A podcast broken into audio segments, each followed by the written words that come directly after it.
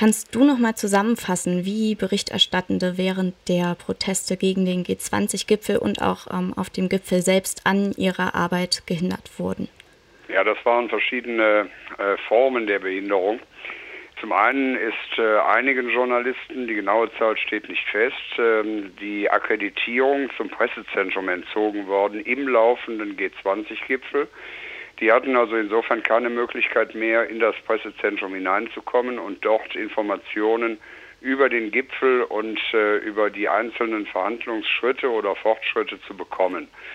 Die Zahlen schwanken zwischen 9 und 20 betroffenen Journalisten, ganz genau weiß man es nicht. Die Begründung dafür waren Sicherheitsbedenken, die aber nicht weiter detailliert ähm, klargestellt wurden. Sicherheitsbedenken des Bundeskriminalamtes, so als ob Journalisten Verbrecher wären.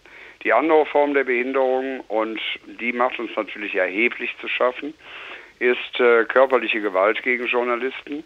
Die ist ausgeübt worden von Autonomen, ganz klar. Das waren nicht nur Polizisten, aber eben auch von Polizisten. Da sind Journalisten überwiegend im Zusammenhang mit der Räumung der Schanze an ihrer Arbeit behindert worden. Sie sind mit Pfefferspray traktiert worden, wenn sie nicht sofort verschwunden sind. Es ist ihnen untersagt worden, zu filmen oder Interviews zu führen. Das sind Szenen gewesen, die nach dem Bericht eines britischen Fernsehkorrespondenten ihn an Bürgerkriegssituationen erinnert haben. Das muss man sehr ernst nehmen, da verlangen wir Aufklärung. Genau, das ist auch was, was man ähm, auf Twitter von verschiedenen Journalisten und Journalistinnen lesen kann, diese ähm, gewaltvollen Maßnahmen von der Polizei, um sie eben von Berichten abzuhalten. Da ist eben von Pfefferspray die Rede, aber auch von, von Drohungen, teilweise mit vorgehaltener Waffe bis hin zu Tritten. Kannst du da das, das Ausmaß davon, von dieser Polizeigewalt gegen Journalisten und Journalistinnen in Hamburg einschätzen? Ja, das ist nicht so genau ähm, auszumachen. Wir wissen eben leider nicht, wie viele Kolleginnen und Kollegen betroffen waren. Es äh, haben sich einige wenige gemeldet, äh, allerdings auch nicht bei uns, sondern indem sie das äh, getwittert haben da kann man dann natürlich auch nie so ganz genau unterscheiden, sind das jetzt wirklich Journalisten, also in einigen Fällen ist es absolut zweifelsfrei, oder sind das Aktivisten. Aber auf jeden Fall gab es Übergriffe, auf jeden Fall ist es vorgekommen, dass Polizeikräfte sich einen Teufel geschert haben um den Presseausweis, den die Journalisten vorzeigen konnten und dass sie sich auch nicht darum gekümmert haben, dass etwa mit Filmkameras völlig offensichtlich für jeden, auch für jeden Polizisten war, dass es sich hierbei um äh, ein Kamerateam handelte, das eben nicht da war, um Steine zu werfen, sondern um zu berichten. Wie lässt sich das erklären, diese verbale und körperliche Gewaltbereitschaft von der Polizei gegen also ich vermute mit, Ja, ich vermute mit zwei verschiedenen Dingen, die da allerdings äh, wahrscheinlich zusammengekommen sind. Zum einen, das muss man ganz klar sagen, die Polizei war in einer absoluten Ausnahmesituation und äh, die Polizisten, einige von denen hatten Angst um Leib und Leben. Das ist absolut verständlich. Polizisten sind auch nur Menschen und in eine solche Situation, glaube ich, möchte keiner von uns jemals hineinkommen, in der manche dieser Einsatzkräfte gewesen sind. Also da ist bei einigen sicherlich die Birne durchgebrannt, um es mal ein bisschen äh, salopp zu sagen.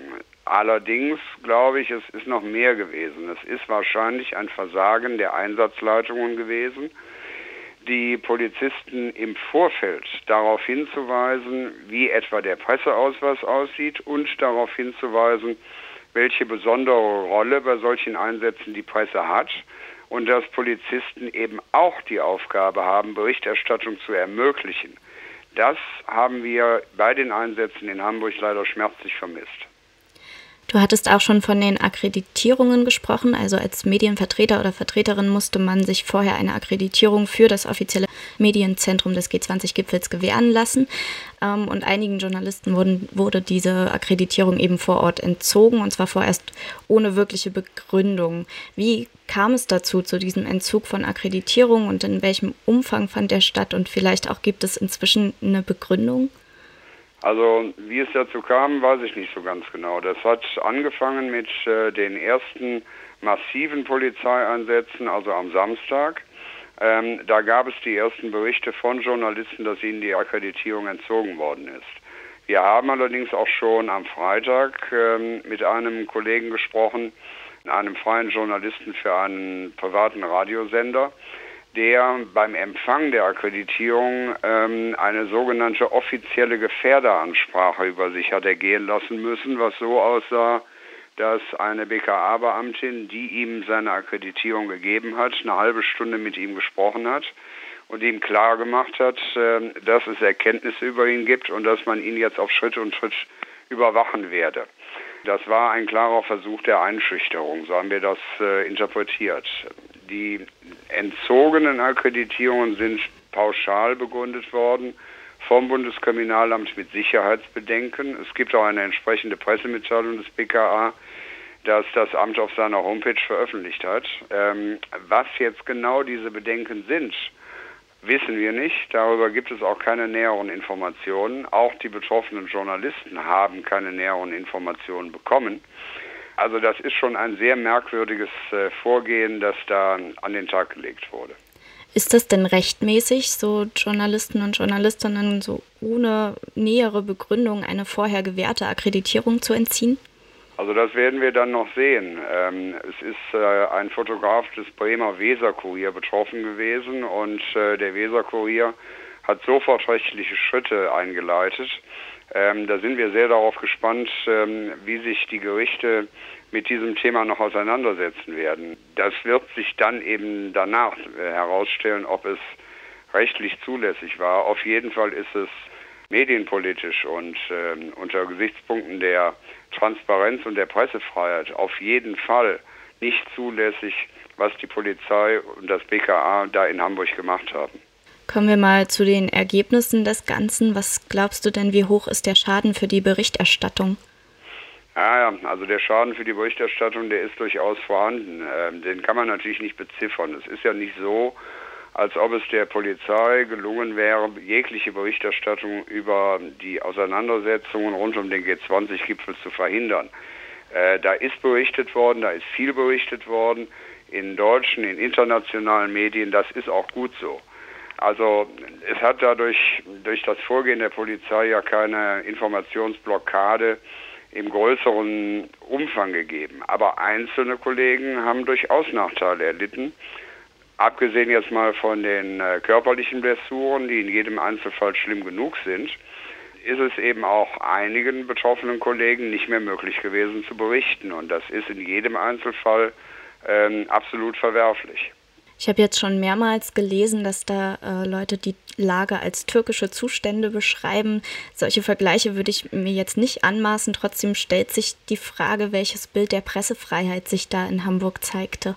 Ja, schlichtweg ein katastrophales. Also ich kann dann eigentlich immer wieder nur auf den äh, Bericht des britischen Kollegen, des Kollegen von dem britischen Privatsender verweisen, der auf Huffington Post veröffentlicht wurde und der äh, auch getwittert worden ist. Es ist ein erfahrener Kollege, der in, in, vielen Ländern bereits rumgekommen ist, der auch in Kriegs- und Bürgerkriegsgebieten bereits berichtet hat und der da Parallelen gezogen hat, der also geschrieben hat, dass ähm, ihm schon vieles passiert ist, aber so schlimm wie in Hamburg war es für ihn noch nie. Das muss einem schon zu denken geben. Da sollten auch äh, deutsche Politiker und deutsche Sicherheitskräfte sich diesen Bericht vielleicht zwei oder dreimal durchlesen und in sich gehen, um zu analysieren, was sie falsch gemacht haben. Ihr als DJV, ihr klagt ja das Vorgehen der Polizei und anderen und von anderen Stellen gegen die Journalisten in Hamburg ähm, an in einem offenen Brief, der direkt an den BKA-Präsidenten Holger Münch adressiert ist. Was fordert ihr da vom BKA? Also wir fordern Aufklärung vom Bundeskriminalamt. Wir haben gestern uns äh, per Brief an den Präsidenten des Bundeskriminalamtes gewandt, übrigens am Nachmittag auch an den Hamburger Polizeipräsidenten, der ja äh, Einsatzleiter aller Polizeieinsätze in Hamburg gewesen ist, egal von welchem Bundesland die Beamten kamen. Wir wollen wissen, was ist da passiert. Wir wollen wissen, warum ist es passiert. Und uns interessiert insbesondere, mit welcher Begründung das Bundeskriminalamt Akkreditierungen entzogen hat. Darauf erwarten wir vom Präsidenten des BKA Antworten. Okay, und ähm, was würdet ihr sagen, was, wie lässt sich so polizeiliche Willkür gegen Berichterstattende in Zukunft vermeiden? Was sind da jetzt die Konsequenzen draus? Also die lässt sich am allerbesten und am allereffektivsten vermeiden, indem die Einsatzleiter, egal bei welcher, bei welcher Veranstaltung oder in welchem Bundesland, vorher mit ihren Polizisten besprechen, welche Rolle Journalisten haben, wie der Presseausweis aussieht und was sie dabei zu beachten haben. Das ist immer noch die allerwirksamste Möglichkeit, Einfluss zu nehmen auf das Verhalten von Polizisten. Und das ist unser dringender Appell, den wir allerdings auch noch nicht, auch nicht zum ersten Mal äußern, leider. Das ist unser dringender Appell an alle äh, in, in, den äh, Polizeien verantwortlichen Führungskräfte, dass sie ihre Beamten darauf hinweisen, was sie zu beachten haben, wenn Journalisten vor Ort sind. Ihr habt ja diesen Brief an das Bundeskriminalamt ähm, veröffentlicht. Was erhofft ihr euch? Was wollt ihr da für ein Signal setzen für die Öffentlichkeit? Also wir erhoffen uns alle erstmal Antworten. Ähm, wir haben den Brief gestern abgeschickt.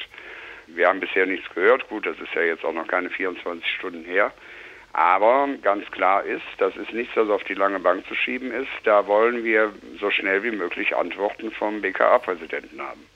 Also ihr habt euch ja entschieden, es zu veröffentlichen. Also ja. was ist das Signal, was ihr nach außen senden wollt? Also das sind zwei Signale. Das eine Signal ist, wir als äh, Deutschlands größte Journalistenorganisation, wir kümmern uns. Das ist ja auch für die Kolleginnen und Kollegen ein wichtiges Signal. Und das andere Signal ist das für die breite Öffentlichkeit bestimmte, nämlich, dass alle Menschen in diesem Lande, die sich dafür interessieren, ein Anrecht darauf haben zu erfahren, was da hinter den Kulissen abgelaufen ist.